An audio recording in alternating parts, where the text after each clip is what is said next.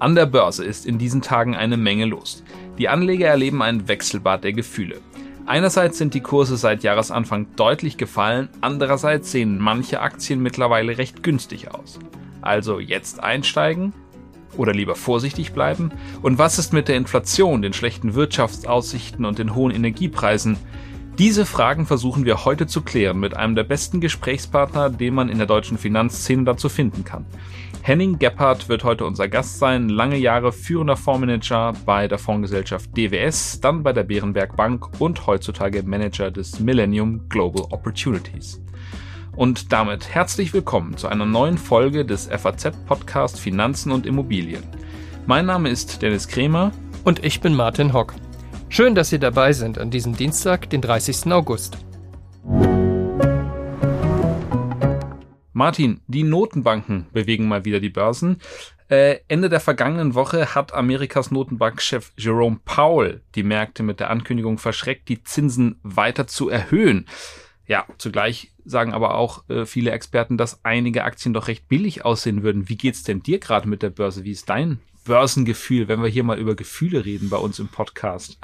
Zurückhaltend würde ich es mal formulieren. Ähm, ich glaube, dass wir uns längerfristig auf geringere Erträge einstellen müssen. Die haben wir vielleicht auch schon. Naja, angesichts der hohen Erträge in der Vergangenheit wäre es ja eigentlich auch kein Wunder. Aber wenn ich dann mal so von einer enorm niedrig bewerteten Aktie höre, durchzuckt mich dann schon der Gedanke, du könntest doch Ah, dann sage ich mir auch wieder, der Trend ist nicht gerade positiv, das Risiko einer Einzelaktie hoch und der Beitrag zum Portfolio am Ende gering, passt dann nicht. Und wie die alte Börsenweisheit lautet, hin und her macht die Taschen leer, da lasse ich es lieber.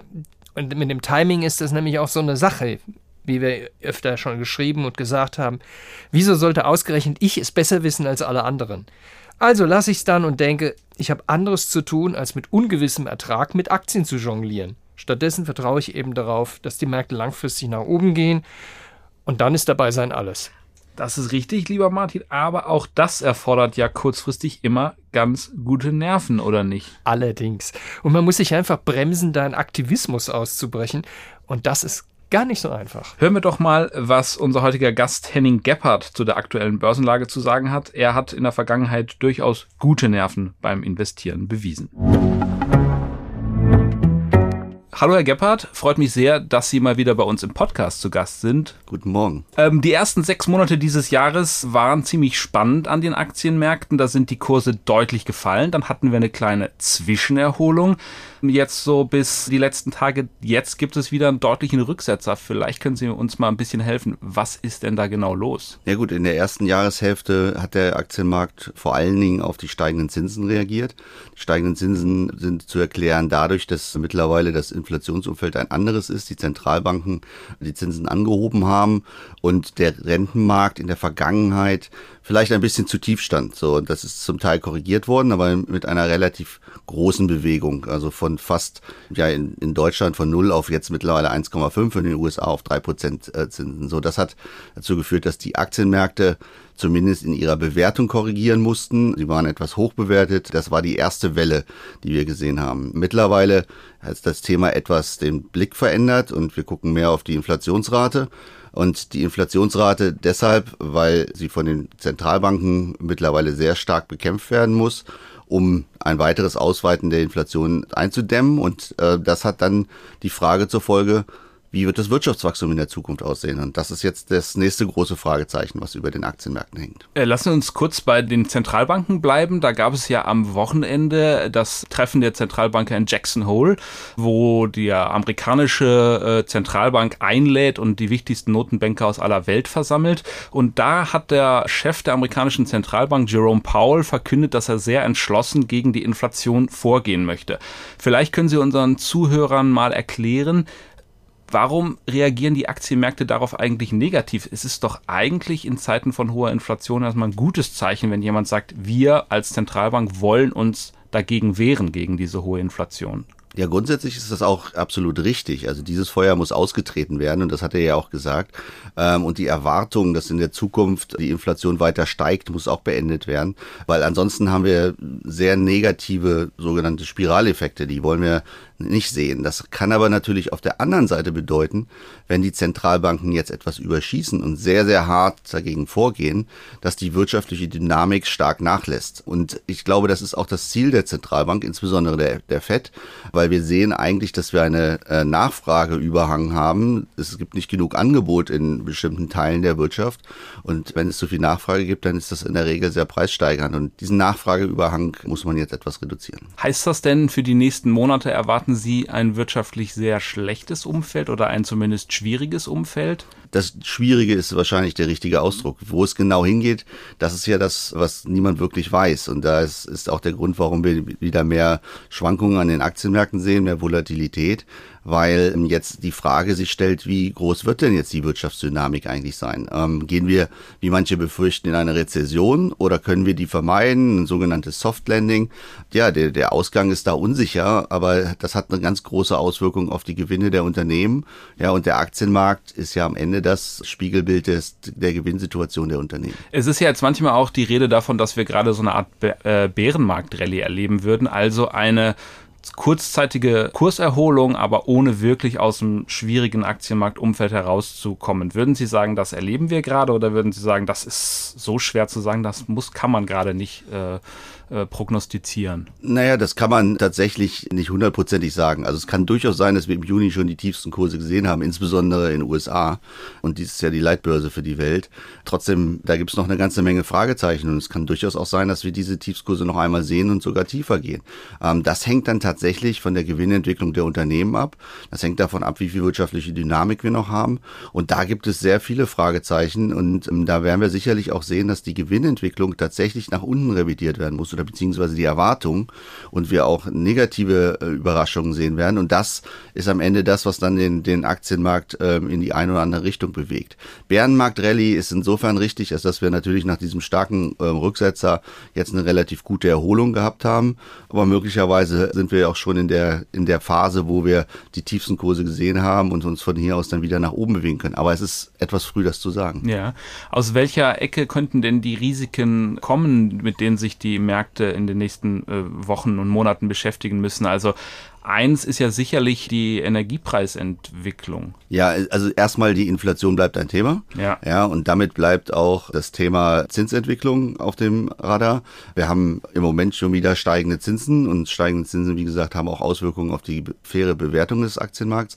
Aber ich glaube, jetzt geht der Fokus tatsächlich viel stärker in Richtung äh, Wirtschaftsdynamik und wie viel wir in 2023 sehen können und wie, wie viel wir jetzt auch in der zweiten Jahreshälfte sehen. Und hier muss man ganz klar sagen, wir haben eine Situation, wo die Umsätze bei den Unternehmen auch aufgrund der Inflation noch steigen, die Gewinne aber schon anfangen zu bröckeln. So und ähm, wer weiß, wenn die, der, die wirtschaftliche Dynamik tatsächlich stärker rückwärts geht, dann kann das auch relativ große Auswirkungen auf die Gewinnentwicklung, insbesondere die Margenentwicklung bei Unternehmen haben.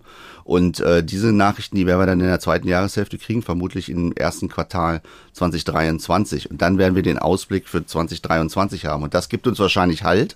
Aber diese schwierige Phase müssen wir noch durch. Also das ist jetzt wirklich der Nebel, in den wir ja. noch fahren. Ja. ja. Kann man sagen, gibt es irgendein ein Problem, was Ihnen da besonders Sorgen macht? Die Störung der Lieferketten, die wir jetzt schon, schon länger erleben? Oder ist es vielleicht auch eine mögliche Rückkehr von Corona? Wer weiß es schon? Äh, da steht ja auch der Herbst erst an.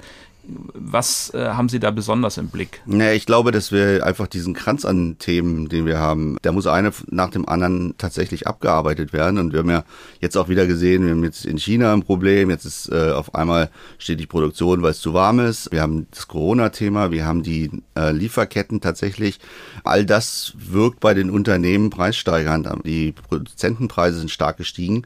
So und irgendwann hat das auch Auswirkungen auf die Nachfrage. Ich glaube, für Europa insbesondere spielen die, spielen die Gaspreise eine Rolle, weil die Konsumenten zu einem bestimmten Zeitpunkt einfach die Taschen zumachen werden. So, und da kommt jetzt der, die groß, der große Fragezeichen, wie wirkt sich das auf die Endnachfrage auch bei Unternehmen aus?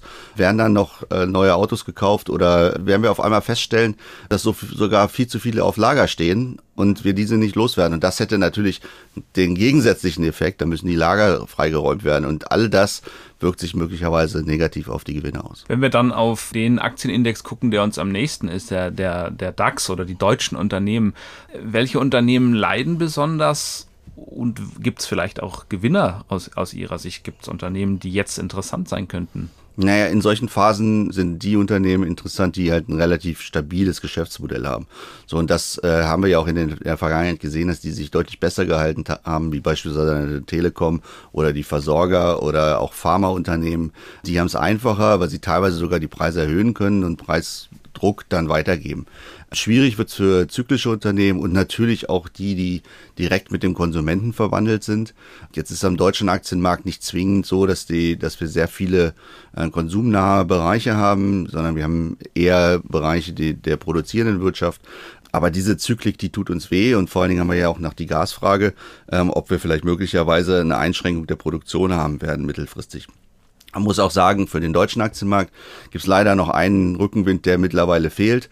Diese Globalisierungswelle, die wir in den letzten 20 Jahren gesehen haben, die ebbt ab und eigentlich kommt ja genau das Gegenteil mit entsprechenden Fragezeichen hinter der Kostenbasis und deswegen äh, ist der deutsche Aktienmarkt auch in den letzten, ich ne, sag jetzt mal ein, zwei Jahren deutlich hinter den anderen Märkten hinterhergefahren. Diese Globalisierung, die wir äh, gesehen haben, hatte sehr stark mit, mit China zu tun. Das haben Sie schon angesprochen. Die deutschen Unternehmen exportieren sehr viel nach China, sind äh, in einer gewissen Form auch von, von China abhängig.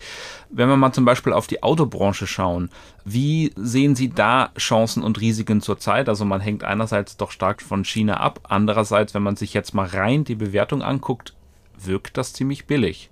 Ist ja. da vielleicht ein die Autobranche ist ja unser liebstes Kind sozusagen hier in Deutschland. Und äh, ich bin bekanntermaßen keine, kein ganz großer Fan der Branche, weil sie halt einfach schlicht und ergreifend immer hohe Investitionen hat und äh, dann schwankende Ergebnisse. Manchmal werden die Dividenden auch gekürzt. So, und das ist ein schwieriges Marktumfeld für die Autobranche. Das kann sich jeder mal fragen, ähm, wie wird er in Zukunft oder sie in Zukunft reagieren? Muss das neue Auto sein, wenn tatsächlich sehr viel für Gas ausgegeben wird oder für Elektrizität? Kann man das auch schieben? Ähm, ich glaube, es ist im Moment überhaupt nicht klar, wo da die Reise hingeht. Und äh, wir haben auch noch das Thema China. China ist der wichtigste Markt und auch schon seit einiger Zeit nicht wirklich sehr dynamisch. Ja, und ähm, mittelfristig stellen sich natürlich auch Fragezeichen, wie, wie schwer ist diese Abhängigkeit vom chinesischen Markt. Da sind viele Unsicherheiten, aber natürlich, ähm, Sie haben recht, äh, die Branche ist sehr, sehr günstig bewertet. Wenn sich das irgendwann mal wieder auffällt, kann man hier sicherlich auch profitieren.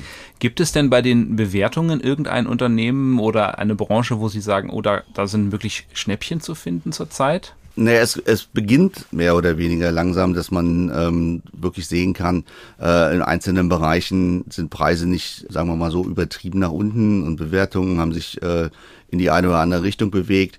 Das kann man sich anschauen. Also beispielsweise nehmen wir einen Bereich, äh, den Immobilienbereich. Ja, da hat, hat ist sehr viel passiert an den Kursen. Ja, natürlich äh, belasten Zinsen, natürlich belasten da auch andere Dinge. Von daher muss man da vorsichtig sein, aber man sollte sich das vielleicht mal beobachten. Versicherung das Gleiche. Wir haben in einzelnen Bereichen in der, in dem Konsum haben wir gesehen, dass es starke Kursrückgänge gab. Technologie im Übrigen auch. Ähm, hier könnte es durchaus starke Übertreibungen geben, beispielsweise in der Halbleiterbereich. Mhm. Ähm, aber nichtsdestotrotz bleibt es wahrscheinlich erstmal volatil und jemand, der einen mittelfristig bis langfristigen Ausblick hat, der kann dann auch sich mal Kursziele setzen, an denen er vielleicht äh, das eine oder andere aufbaut und äh, dann mit einem längerfristigen Blickwinkel dann auch äh, durchhält. Oder aber sukzessive kaufen. Das ist immer eine gute Idee. Kann ja auch Fonds sukzessive kaufen jeden Monat, wenn man nicht genau weiß, wann es unten ist. Und das vorherzusagen, wann haben wir die tiefsten Kurse gesehen, ja, ist immer wieder schwierig. Schwierig, ne? Schafft keiner so wirklich oder wenn man es schafft, dann ist es auch ein bisschen Glück dabei. Ja, hinterher äh, weiß man es dann immer. Ja. ja. Sie haben es schon angesprochen, also die Technologiebranche ist eine, die Sie sehr beobachtet haben immer in der Vergangenheit. Wir haben deutliche Kursrückgänge gesehen, teilweise bei auch Werten, die hier in Deutschland notieren, wie Zalando und, und Co. Sie hatten eben angedeutet, das könnte ein bisschen übertrieben sein. Andererseits hatten wir natürlich sehr, sehr gute Entwicklung während der Corona-Zeit. Also wie bringe ich diese zwei Effekte miteinander in Einklang? Wie schaut man da als, als Anleger am besten drauf? Ja, man muss, also man muss sicherlich unterscheiden. Es gibt da die Teile der Technologie, die auch keine Gewinne machen. Ähm, die sind wirklich ganz schwer zu bewerten, ja. ja. weil da kann es auch irgendwann mal sein, dass die Luft ausgeht. Anders sieht es ja aus bei Unternehmen, die relativ gute Gewinne machen. Und davon gibt es ja auch einige. So, und grundsätzlich kann man sich natürlich natürlich mal angucken, wie waren diese Unternehmen historisch bewertet, wie waren sie bewertet in schwierigen Zeiten, was waren die niedrigsten Stände, wie vergleicht sich das mit heute. Aber man, man muss auch bei solchen äh, Rücksetzern, die wir jetzt im Moment sehen, ähm, auch immer mal die Chancen im Blick halten. Ja, viele dieser langfristigen Trends, die wir, die wir einfach äh, strukturell haben, die werden nicht weggehen. Ja, also ja. nehmen wir das Thema Klimawandel, das wird ein Thema bleiben, was äh, was wir haben, woraus sich Chancen ergeben. Digitalisierung ist ein Thema, ja, Überalterung der Gesellschaft ist ein Thema, was dann die Pharma- und Healthcare-Branche positiv beeinflusst. So, damit haben wir einige sehr, sehr starke strukturelle Trends, die jetzt im Moment mal überschattet werden, aber ähm, dann sicherlich sich mittelfristig auch wieder durchsetzen. Also ist es langfristig immer eine gute Idee, das äh, haben Sie mir in einem früheren äh, Gespräch schon mal gesagt, auch auf Dinge zu setzen, die wir im Alltag stark gebrauchen, oder? Das kann trotz kurzer Veränderungen am Ende eine gute Idee sein, sich ein bisschen daran zu orientieren. Würden Sie das nach wie vor so sagen? Absolut. Also da ist so ein, so ein sogenannter Common Sense, also die eigene Beobachtung manchmal ganz gut, um äh, dann auch daraus abzuleiten, wo man sich bei Einzelwerten beispielsweise positionieren kann, aber auch bei den großen Trends. Also ich glaube, das, was uns beschäftigt, beschäftigt ja die Märkte genauso. Da kann man hin und wieder ist man da wirklicherweise sein bester Ratgeber. Wie ist es denn? Sie haben Pharma schon angesprochen. Wir haben wirklich viele Hörer, die sich sehr für die BioNTech-Aktien interessieren, wenn wir einfach mal einen Namen nennen. Die hat sich sehr lange sehr gut entwickelt und dann zuletzt eben ist sie deutlich auch im Kurs mal gefallen. Wie geht man jetzt mit so einem Unternehmen um? Ja gut, das ist eins von diesen Unternehmen, die jetzt äh, sehr viel Wachstum in einer sehr kurzen Zeit hatten und dadurch natürlich auch sehr viel Werte geschaffen wurden. Ähm, auf der anderen Seite muss man jetzt sagen, wir haben äh, nach vorne hin das Corona-Thema nicht mehr so akut, wie es war. Das heißt, insgesamt werden wahrscheinlich die Umsätze von äh, BioNTech also zumindest zu, zu den Höchstständen im letzten Jahr dann äh, nicht weiter steigen, sondern vielleicht eher fallen. Und dann muss das Unternehmen etwas finden, was ein Nachfolgemedikament ist, um diese Lücke zu füllen. Und das ist natürlich etwas, was am Aktienmarkt sehr schwierig zu bewerten ist, denn fallende Umsätze, fallende Gewinne führen in der Regel nicht zu positiven Kursentwicklungen, sondern eher die Fantasie, dass da äh, etwas mehr dyn positive Dynamik reinkommt. So und, und irgendwann wird's aber und das ist dann dieses Thema Value. Irgendwann einen gibt's einen Preis, der vielleicht dann auch zu niedrig ist. Ja, also Buchwerte sind dann entscheidend. Ja, ja äh, Kassebestände, BioNTech hat ja sehr viel verdient. Die werden dann irgendwann zu einem sogenannten Floor, also einem Boden führen. Mhm. Aber die Abhängigkeit von einem Hauptprodukt macht es eben auch schwierig zu sagen, wie geht das in Zukunft weiter. Das ist das Grundproblem bei Pharma und Biotech ja, dass immer wieder die sogenannte Pipeline bewertet werden muss. Also was ist in Zukunft äh, in der Pipeline, was kann in Zukunft an Produkten neu in den Markt gebracht werden, dass ein, auf der einen Seite die vielleicht die Umsatzbasis hält oder aber steigert und dann die Gewinne steigern lässt. So, und das ist bei Pharma sehr, sehr schwierig zu beurteilen. Und da gibt es Spezialisten, ja, die Generalisten tun sich da auch immer wieder schwierig. Auf der anderen Seite, wenn solche Medikamente erstmal im Markt sind, sind sie natürlich sehr, sehr profitabel und ähm, für eine längere Zeit. Und deswegen ist die Branche als solches auch äh, sehr interessant. Bei Pharma fällt mir immer ein Konzern ein, der eigentlich hundertprozentig gar kein Pharmakonzern mehr ist, sondern Pharma- und Agrarkonzern ist, nämlich Bayer. Haben auch ganz viele unserer Hörer im äh, Depot wie ist die Entwicklung da zu bewerten? Die leiden ja immer noch unter diesem Monsanto-Zukauf, den sie vor einigen Jahren getätigt haben in den USA. Ja, ich bin jetzt kein äh, Analyst für Bayer und von daher ist es sehr schwer, das so einzuschätzen. Aber grundsätzlich muss man sagen, dass äh, so ein Thema wie Klagen gegen, äh, gegenüber dem Produkt von Monsanto natürlich ein Unternehmen nachhaltig belasten. Solange das nicht vollständig, ich sag jetzt mal, vergessen ist und das Unternehmen zur Tagesordnung übergeht, ist es wahnsinnig schwierig, ja. sich da frei zu entwickeln. Ja wenn man mal vielleicht anders denkt, wir haben hohe Strom, hohe Gas, hohe Energiepreise. Aktionäre und Anleger könnten ja auch darüber nachdenken, vielleicht irgendwie von dieser Entwicklung zu profitieren. Also haben Sie da eine Idee, wie man das machen könnte? Oder ist das schon quasi zu spät, weil diese Preissteigerung schon sichtbar ist und vielleicht ähm, dann auch in den Kursen mancher dieser Unternehmen schon angekommen ist? Ja, das, das Thema ist sehr, sehr schwierig abzubilden. Ähm, ich meine, grundsätzlich ist es natürlich so, ähm, Sie haben gesehen, der einzige Sektor weltweit, der ja. positive ähm, Erwartungsrevision nach oben hat, ist der Öl- und Gassektor. Also es gibt ja Öl- und Gasaktien, das muss man wissen, ob man in sowas investieren will. Auch unter ESG-Gesichtspunkten ist das teilweise schwierig. Nachhaltigkeitsgesichtspunkte. Ja, Nachhaltigkeitsgesichtspunkte äh, spielen eine Rolle. Aber das ist natürlich eine Möglichkeit, sozusagen sich selbst zu hatchen, also abzusichern. Ja. Ähm, dann, dann haben sie auch die Möglichkeit, teilweise mit äh, sogenannten Zertifikaten oder Fonds auch teilweise direkt auf äh, die Entwicklung von Rohstoffpreisen zu setzen. Das geht auch, ja, dann, das kann man machen. So, und dann gibt's aber auch noch den dritten Sektor, das wäre beispielsweise ähm, alle Aktien, die sich mit dem Thema Klimawandel auseinandersetzen ja, und äh, Renewable Energies, also erneuerbare Energien anbieten. Das ist die Solarbranche, die Windbranche, ja, teilweise auch Bioenergietitel. Da gibt's einige. Es gibt auch äh, Windparks, es gibt auch Versorger, die sehr stark auf erneuerbare Energien setzen.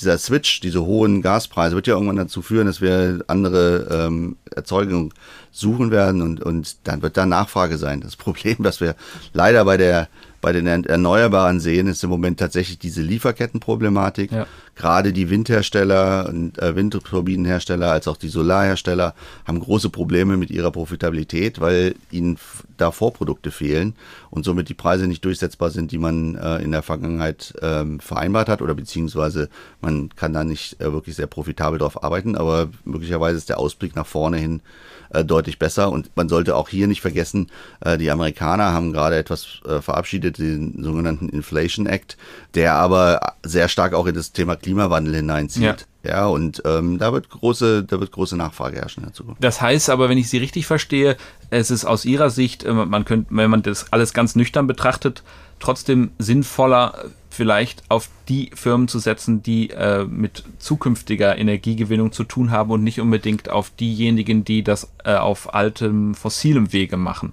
Ja, also ich meine, die Unternehmen, äh, die auf fossilem Weg produzieren, haben ja, und das war ist ja auch ein Grund, warum wir im Moment so wenig fossile Energie haben, äh, auch Schwierigkeiten teilweise in der Finanzierung.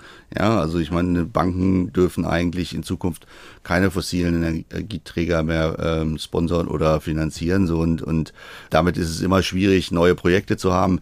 Das hat aber jetzt dazu geführt, dass wir im Prinzip zu wenig Angebot haben. Nur, wenn man mal jetzt 10, 20 Jahre nach vorne schaut, es stellt sich die Frage, haben wir dann nicht vielleicht einen Switch gemacht? Sind wir nicht vielleicht nicht mehr so abhängig von diesem Öl und Gas? Weil das ist ja jetzt im Moment das Problem, was wir sehen. Und da ist ja auch eine Chance, dass man diese, dieses, diese Abhängigkeit frühzeitiger reduziert. Und jetzt könnte man ja auch mal überlegen, was passiert denn eigentlich, wenn vielleicht sich die Verhältnisse zu Russland normalisieren. Ja, das kann ja auch in 10, 20 Jahren wieder der Fall sein. Und dann ist auf einmal sehr viel Gas äh, im Angebot und dann fallen Preise wieder. Also das ist schwierig. Dieser Sektor ist sehr, sehr zyklisch. Öl und Gas ist ein sehr, sehr zyklischer Sektor, der in manchen Phasen, und wir diskutieren über Gewinnsteuern, manchen Phasen gutes Geld verdient, in anderen aber nicht. Und ähm, deswegen ist das, muss man immer im Hinterkopf behalten, das ist kein langfristiger struktureller Trend, der ohne Zyklen abgeht. Ja, also auch hier aber auch das Plädoyer langfristig äh, zu denken und eben sich nicht von den kurzfristigen derzeitigen Entwicklungen zu sehr beeindrucken zu lassen. Das finde ich schon ganz interessant und wichtig vielleicht. Ja. Absolut. Also grundsätzlich ist, glaube ich, ist es äh, sinnvoll, Ruhe zu bewahren, auch in solchen, solchen Zyklen nach unten. Wenn man in Fonds oder in anderen Investmentmöglichkeiten äh, investiert, ist das sowieso einfacher. Da macht, kann man auch mit Daueraufträgen arbeiten. Und dann schaltet man sozusagen die Emotionen etwas aus. Das ist äh, sehr sinnvoll. Wenn man in Einzelwerten, dann kann man sich auch mal Niveaus setzen, wo man sagt, Mensch, das ist jetzt aber zu günstig, hat eine super Dividende Dividendenrendite oder anderes äh, zu niedrige Bewertung. Und jetzt gehe ich da rein und dann muss man aber auch, äh, darf man auch nicht dauernd auf die Kurse gucken, weil das kann schon sehr anstrengend sein. Ja. Ein Sektor, den Sie erwähnt hatten, der könnte vielleicht auch noch interessant sein, zumindest fragen unsere Hörerinnen und Hörer auch hin und wieder danach, von steigenden Zinsen, äh, von diesem Umfeld, in dem wir uns gerade bewegen, profitieren eigentlich üblicherweise und klassischerweise Banken. Banken haben allerdings in den letzten ja, Jahrzehnten, könnte man fast schon sagen, sich eigentlich nicht so wirklich gut entwickelt, wenn man rein auf die Kurse blickt. Wie sehen Sie das zurzeit? Ähm, das ist absolut richtig. Also die Banken würden davon profitieren, wenn dann die, ähm, die Zinsen steigen, weil die Zinsmargen sich verbessern können. Ja, im ersten Schritt verbessern sie sich auch und auch wieder ähm, anderes Geschäft gemacht werden kann. Aber ähm, man sollte nie vergessen, in der Phase, in der wir jetzt sind, ist natürlich die Frage, wie viel Kreditrisiken habe ich in meinen Büchern auch sehr, sehr wichtig. Hier schlägt leider jetzt der wirtschaftliche Ausblick zu, denn wenn die Zinsen steigen, nicht jedes Unternehmen wird sich mit der hohen Zinslast tatsächlich auch und mit der klarkommen und da kann es durchaus sein, dass dann die Kreditausfälle steigen. So, und das ist etwas, was bei den bei den Banken ähm, doch dann ziemlich zuschlagen kann. Besser sehen da möglicherweise die Versicherungen aus, ja, äh, sollte man auch nicht vergessen, denn die haben gerade ihre Bücher sind natürlich sehr davon abhängig, wie der Investmentertrag ist. Hier sind steigende Zinsen gut, weil ähm, damit sich die Durchschnittsverzinsung des, äh, der Versicherung wieder verbessern lässt. Die Versicherungen haben im Moment nur das Problem, dass bei ihnen natürlich die Kosten steigen für die sogenannten Claims, also die, die Schadensfälle und das kurzfristig eher mal belasten kann, aber mittelfristig haben die dann die Möglichkeit, dann auch ihre äh, Prämien anzuheben und das wird dann das zum Teil ausgleichen. Also von daher, ich glaube, der, der Bereich, der eher defensiver ist, aber auch davon profitiert ist der Versicherungssektor. Und da gibt's ja auch einige in, in, in Deutschland, dass äh, die Börsen notiert sind. Genau, ja. ja. Äh, vielleicht abschließend äh, lassen Sie uns noch einmal äh, nach Amerika schauen und zwar auch da auf die großen äh, Technologiekonzerne, die die Börsenrallye der vergangenen Jahre im Prinzip geprägt haben sind wenige Namen, die aber sehr, sehr stark äh, die Kurse getrieben haben, wie Apple, Microsoft äh, zum Beispiel und Amazon. Auch hier nochmal die Frage, Sie haben sich immer sehr für diesen Sektor interessiert. Kann das, was wir da gesehen haben, ist das in die, in die Zukunft äh, fortschreibbar? Naja, also kurzfristig leiden diese Unternehmen schon, ja. Ähm, Amazon, dass da der Konsum etwas zurückgeht, ist klar. Bei ähm, Google sind es die Werbeeinnahmen. Äh, auf der anderen Seite, bei, das ist das gleiche gilt für Facebook und oder beziehungsweise Meta. So, das ist, das belastet im Moment. Ähm, aber diese Unternehmen haben eine unglaubliche Profitabilität investieren auch in, ihre, in die Zukunft und generieren daraus dann wieder Wachstumsmöglichkeiten. Man sollte aber trotzdem nicht erwarten, dass die Unternehmen, die ja mittlerweile schon sehr groß sind, dann dieses Tempo dauerhaft durchhalten können. Das ist einfach physikalisch sehr schwierig. Ja, und nichtsdestotrotz sind das äh, sehr solide Firmen, die gerade auch, weil sie ja sehr viel äh, andere Bereiche haben, wie zu, zum Beispiel auch die, den gesamten Bereich des der Clouds, also der äh, Unternehmensbereich, wo Daten verwaltet werden. Das ist ein hochprofitables Geschäft, ist viel, viel stabiler als, als teilweise die Dinge, die, die dem Konsumenten gegenüberstehen. Also von daher, grundsätzlich kann man da optimistisch bleiben. Die sind auch mittlerweile nicht mehr ganz so teuer, aber ich würde trotzdem auch erwarten, weil sie ein großer Teil des Indizes sind, dass sie etwas schwankungsintensiver mittlerweile werden, weil sie, weil sie einfach auch in diesen ganzen Portfolien vorhanden sind. Dann ganz zum Schluss noch die Frage, die, die viele Leute auch äh, an uns haben in diesen Zeiten. Was soll ich eigentlich genau tun, wenn ich jetzt sehr verunsichert bin durch diese ganzen Nachrichten und die Kursschwankungen und ähnliches? Was, was machen Sie da? Was ist da Ihr Trick? Einfach nicht hingucken? Äh, ich meine, kann man sich als Profi wahrscheinlich nicht leisten. Nee, das, ist, Aber, das ist schwierig. Ähm, na, also Gibt's da irgendwas, was man sagen manchmal kann? ist es schon gut, in, tatsächlich dann auch nicht auf die Kurse zu schauen. Ja, mhm. ähm, das ist absolut richtig. Ich meine, grundsätzlich sollte man es nicht komplett ausblenden. Man sollte immer wieder mal sein äh, Depot überprüfen, ob man die Werte, die man da drin hat, auch immer noch kaufen würde. Weil das ist der beste Hinweis darauf, ob man das richtige Portfolio hat. Aber es ist schon so, man äh, sollte nicht täglich auf die Kurse gucken, weil das tatsächlich einen eher nur nervös macht und Emotionen sind kein guter Ratgeber. Und wie ich vorhin schon mal gesagt habe, häufig ist es das Beste in solchen schwierigen Phasen dann in Tranchen, wenn man das kann, weiter ähm, äh, zu sparen und auch in, in Kapitalmärkte zu sparen, weil es sich immer wieder gezeigt hat, dass diese Phasen ähm, zwar eine Zeit lang andauern, aber dann auch wieder vorbeigehen. Es kann mal etwas länger dauern, mal etwas kürzer gehen, wie nach der Corona-Krise. Aber man äh, mittelfristig ist richtig, ist gerade dann zu kaufen, wenn die Kurse unten sind. Ähm, das schlechteste Ratgeber ist ja zu kaufen, wenn die Kurse oben sind. Äh, da sind meist die Preise, äh, die, die Bewertungen hoch. Ähm, also wie gesagt, immer wieder sukzessive ähm, etwas nachlegen und mal überprüfen, ob man noch richtig aufgestellt ist. Ähm, und dann möglichst nicht so häufig hingucken, weil einen das ziemlich nervös machen kann. Aber ähm, man sollte uns nicht vergessen, wir haben viele Krisen überwunden, ja, und ähm, anschließend entwickelt sich die Wirtschaft weiter, vielleicht etwas anders als vor den Krisen. Äh, aber die, die positive Tendenz wird auch in der Zukunft anhalten. Ein schönes Schlusswort, lieber Herr Gebhardt. Vielen Dank. Was nimmst du aus dem Gespräch mit Henning Gebhardt mit? Ja, es hat mich ein bisschen beruhigt, dass man sich also nicht verrückt machen lassen soll. Es bringt nichts, ständig auf die Kurse zu blicken. Sogar ein gestandener Profi wie Gebhardt rät davon ab. Ja, genauso interessant fand ich aber auch oder irgendwie aufbauend, dass er gesagt hat, man solle die Augen vor Chancen nie verschließen. Bestimmte strukturelle Trends wie Digitalisierung oder das Altern der Gesellschaft bleiben ja bestehen, und davon könnten Anleger profitieren. Aber auch da liegt natürlich die Kraft in der Ruhe.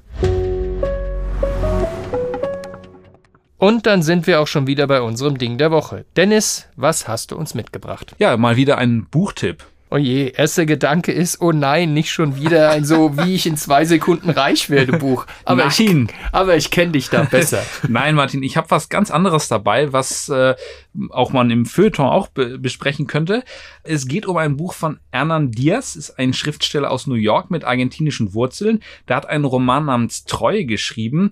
Äh, wenn man sich den Titel auf Englisch anhört, ist er übrigens noch ein bisschen doppeldeutiger. Da heißt das Buch nämlich Trust und das heißt auf Englisch einerseits Treue, aber andererseits auch Konzern. Also immerhin doch ein Wirtschaftsbuch. Genau, auf eine gewisse Weise schon. Ich will jetzt nicht zu viel verraten, aber eine wichtige Rolle in diesem Buch spielt ein Aktienspekulant namens Benjamin Rask, der sehr, sehr gute Ergebnisse an der Börse erzielt. Der weiß also, wie man an der Wall Street Geld macht, allerdings erlebt er im Privaten ein ziemlich großes Drama. Seine Frau ist nämlich nervenkrank. Klingt schon ein bisschen wie eine Parabel auf die Börse. Die neigt ja gelegentlich auch mal zum Wahnsinn. Genau, ein kleines bisschen ist das, glaube ich, so angelegt. Das Buch spielt außerdem in den 30er Jahren des vorigen Jahrhunderts und der ein oder andere wird es wissen, da schlugen die Kurse ja bekanntlich sehr stark aus. Oh ja, das ist schon fast untertrieben.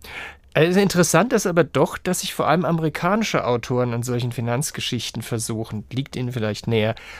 Fällt dir ein deutscher Schriftsteller ein, der mal was Ähnliches gemacht hat, was nicht peinlich war? Tatsächlich fällt mir ein Buch ein, also mehr könnte ich jetzt auch nicht nennen, aber es gibt ein Buch von Martin Walser, das schon ein bisschen älter ist, 2006. Äh, der Roman heißt Angstblüte und den kann ich eigentlich nur sehr empfehlen. Es geht um einen alternden Vermögensverwalter, der mit einigen Problemen in seinem Leben zu kämpfen hat. Es geht nicht nur um finanzielle Probleme, ist aber sehr lesenswert. Mhm. Walser klingt auch nicht uninteressant.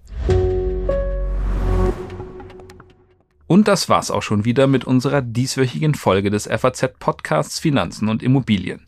Wenn Sie Fragen haben, Themenwünsche oder andere Anregungen, schicken Sie uns eine E-Mail an podcast.faz.de oder schreiben Sie uns auf unseren Social Media Kanälen. Wir freuen uns, wenn Sie uns abonnieren und wenn Sie uns weiterempfehlen. Zu finden sind wir überall dort, wo es Podcasts gibt. Und schauen Sie auch gerne mal in unsere LinkedIn-Gruppe, da gibt es auch immer mal wieder interessante und lohnenswerte Posts. Tschüss und bis nächste Woche. Alles Gute und machen Sie was aus Ihrem Geld.